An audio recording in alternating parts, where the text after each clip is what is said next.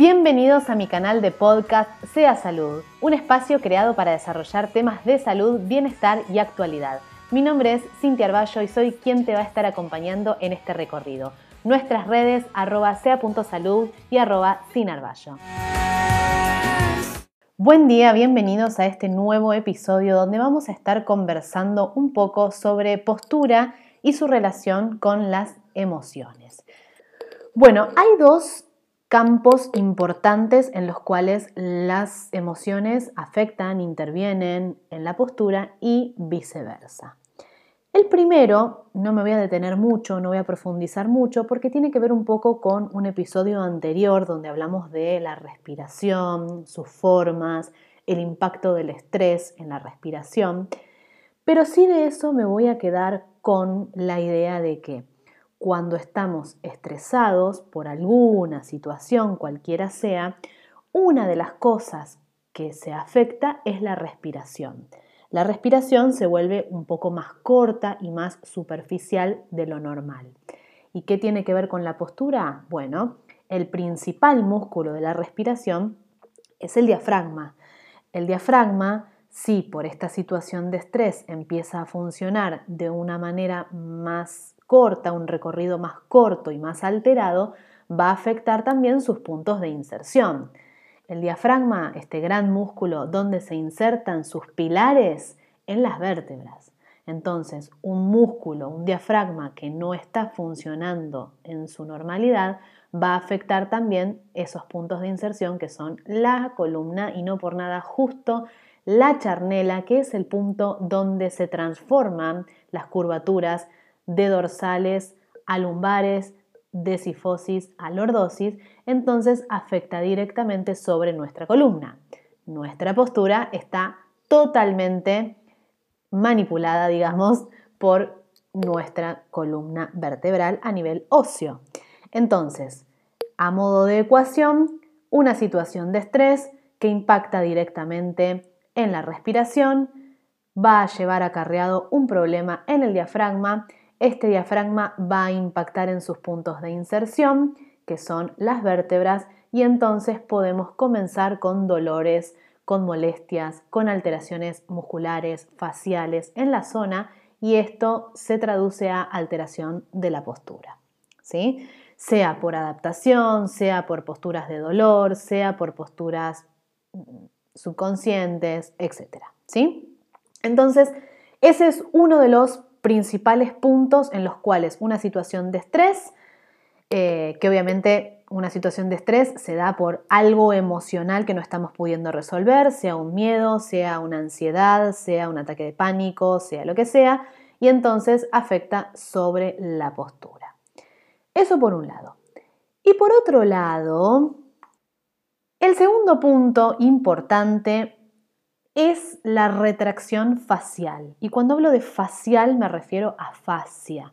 ¿Qué es la fascia? Es una red de tejido, es tejido conjuntivo, elástico, estable, moldeable, abundante en todo el cuerpo, que está compuesto de colágeno y de fibras elásticas, que tiene como función unir los tejidos entre sí, vincularlos entre sí, conecta músculo con hueso, músculo con órgano, órgano con hueso, hueso con el músculo, es decir, esta red que hace que seamos todo uno, esta red que nos permite hablar de globalidad, ¿sí? Este tejido envuelve, protege a cada una de las estructuras del cuerpo, desde la célula hasta los órganos. Es como un tejido blanquecino que su grosor, su densidad, su resistencia, su flexibilidad dependen de su ubicación y de los requerimientos mecánicos de la zona. ¿sí? No es lo mismo el tejido facial a la altura del eh, abdomen que a la altura del glúteo que a la altura de la planta del pie. ¿sí?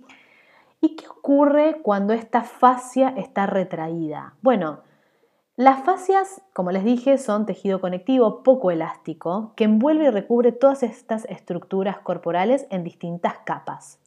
Cuando la fascia está retraída, todo lo que contiene en su interior también lo va a estar.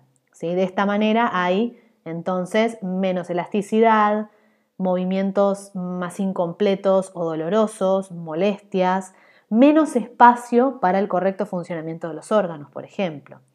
Lo que hace que también disminuya, por ejemplo, nuestra capacidad respiratoria, nuestra circulación, problemas digestivos, tensión, más estrés, etc. Ahora bien, ¿qué tiene que ver esto con las emociones? Cualquier trastorno emocional como el estrés, el miedo, el enojo, la depresión, cualquier emoción displacentera produce una tensión, un acortamiento a nivel del tejido facial. Un trauma emocional, por ejemplo, que no se ha resuelto, que no se ha tratado, también se puede como encapsular en este tejido y aparecer síntomas en el momento, más a largo plazo, cuando uno es adulto, cuando uno es mayor, ¿sí? posibles patologías posteriores, ansiedad también, más estrés físico, etc.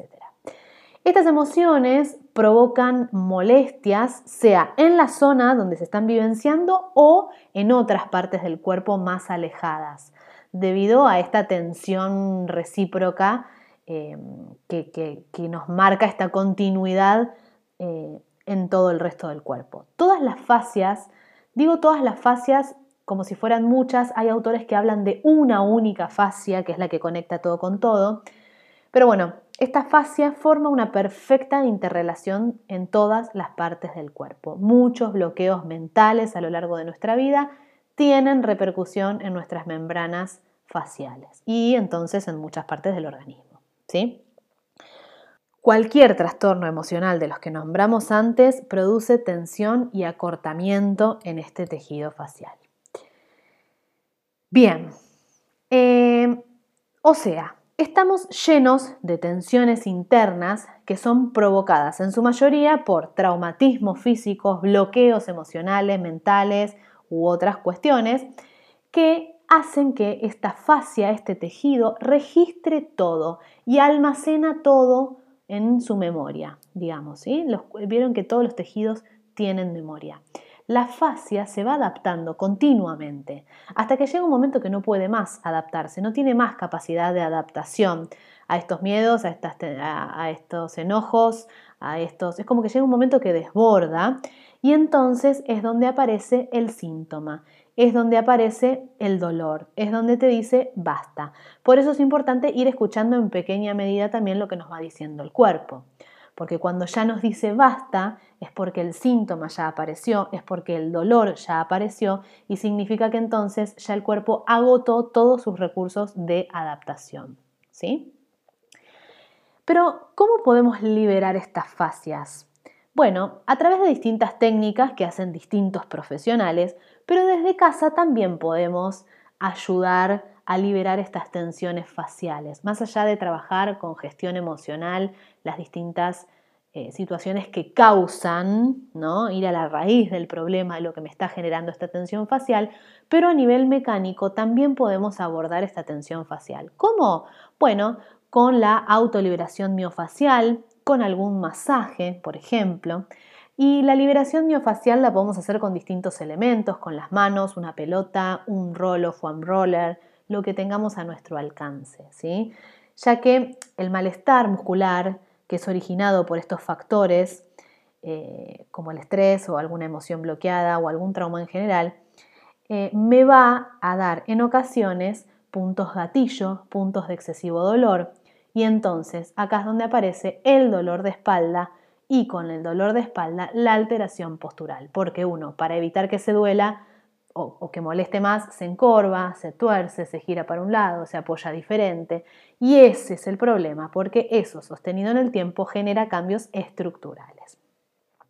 ¿Cuáles son los beneficios de poder trabajar la liberación miofacial? Bueno, por un lado, aumentar el movimiento de la articulación que, conlleva, eh, restablecer el equilibrio de todo este sistema musculoesquelético del aparato locomotor, disminuir obviamente el dolor, recuperar la función, mejorar la circulación, ¿sí? incrementar el suministro sanguíneo a través de eh, esta, esta manipulación.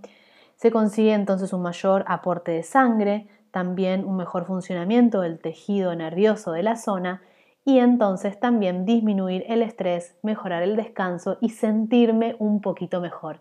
Sentirme un poquito mejor me va a empezar a generar eh, sensaciones más lindas, hay liberación de histamina y entonces este bienestar me va a posicionarme posturalmente un poco mejor. Bien, estos serían los dos puntos más técnicos, más eh, fisiológicos también de la relación entre la postura y las emociones. Pero hay algo que también quiero traer hoy a este episodio que tiene que ver con la expresión corporal, tiene que ver más con el movimiento en sí mismo.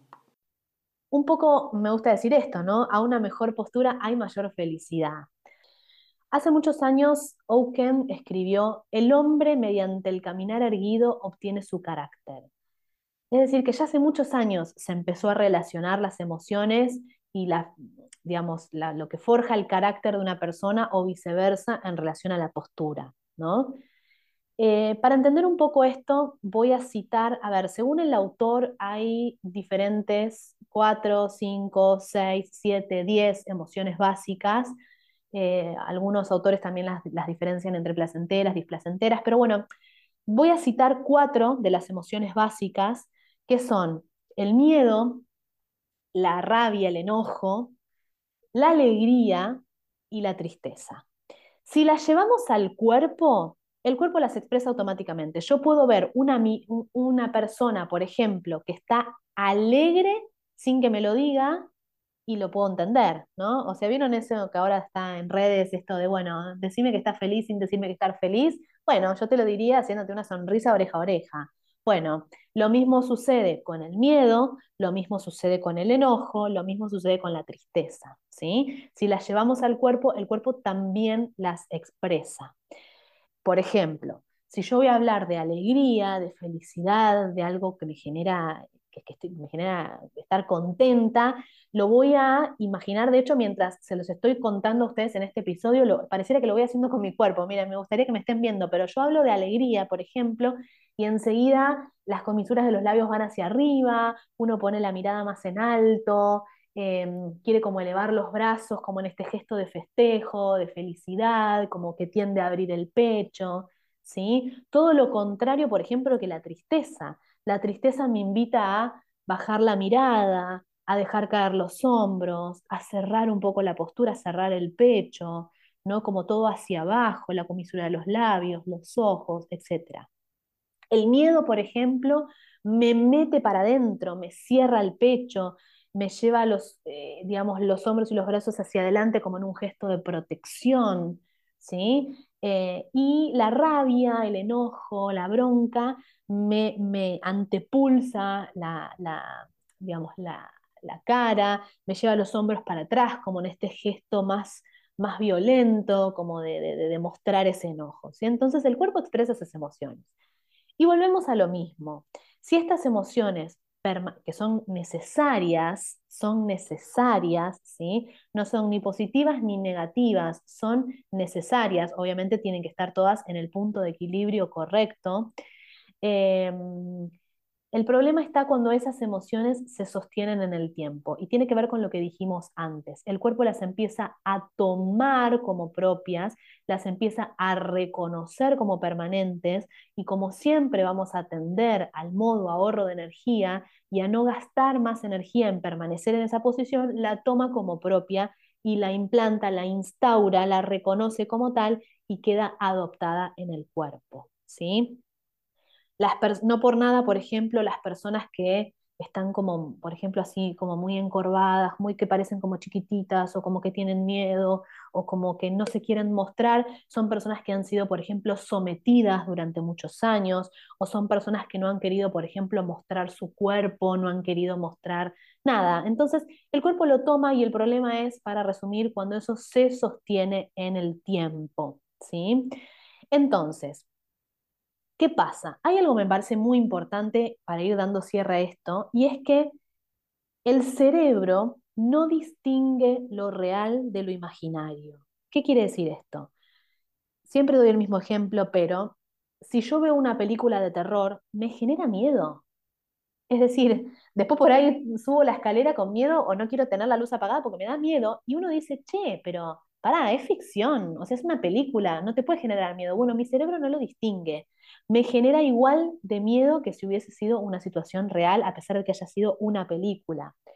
Lo mismo sucede cuando vemos, por ejemplo, eh, una película, no sé, de amor o de mucha tristeza, o no sé, alguna película, qué sé yo, se muere el perro y yo lloro cuando termina la película y lloro como con una angustia y digo, es una película. Bueno, el cuerpo, el cerebro no lo distingue, lo toma como tal, más allá de todo lo que me retrotrae y me genera y me conecta con mi historia y con, cosas que uno tiene incorporadas como información. Más allá de todo eso, digo, Em, no distingue real de imaginario. Entonces, usemos esto a nuestro favor. ¿Qué significa esto? Eh, yo puedo generar movimientos en mi cuerpo. Piensen que la palabra emoción viene de la palabra, deriva de emovere. Emovere, emovere significa movimiento, o sea que la emoción genera movimiento y viceversa. El movimiento también hace generar diferentes emociones. Entonces, estaría bueno poder usar a nuestro favor, ¿sí? como un feedback, digamos, esto de que el cerebro no distingue real de lo imaginario y generar movimientos en el cuerpo que me generen alegría, que me generen amor, que me generen placer. Entonces, y no por nada, son justo los movimientos que más limitados tenemos. ¿Qué quiere decir esto? La alegría, eh, lo bueno, lo positivo, la felicidad, el amor, me genera esto de hombros hacia atrás, abrir el pecho, mirar hacia arriba, extender los brazos hacia arriba y hacia atrás, ¿sí? Y son justo los movimientos que más nos cuestan hacer en el día porque por el contrario, llevamos todo hacia adelante y hacia adentro. Llevamos siempre los hombros hacia adelante y hacia abajo. Llevamos las cervicales hacia adelante y hacia rectificación, limitando también los movimientos de, de extensión. Entonces, en el movimiento que hagamos a diario, en nuestra rutina de movilidad, incorporemos movimientos de apertura de pecho, de extensión de columna, de rotación de hombros hacia atrás, de estiramiento de pectorales, de fortalecimiento de musculatura posterior, etcétera, para poder darle al cuerpo estas herramientas posturales que generan una sensación de bienestar y que el cerebro reconoce como placenteras.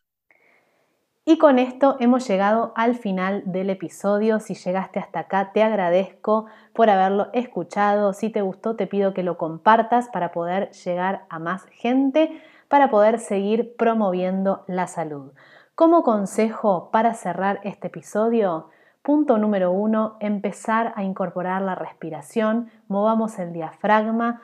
Segundo, movamos el cuerpo, abramos el pecho, extendamos un poco más la columna. Y tercero, en caso de que lo necesitemos, podemos acudir a algún profesional que nos ayude a aprender a gestionar y a manejar nuestras emociones. A veces pedir ayuda es parte de la vida, es necesario, nos hace mejores y nos ayuda a vivir con más calidad. Gracias y nos vemos en el próximo episodio.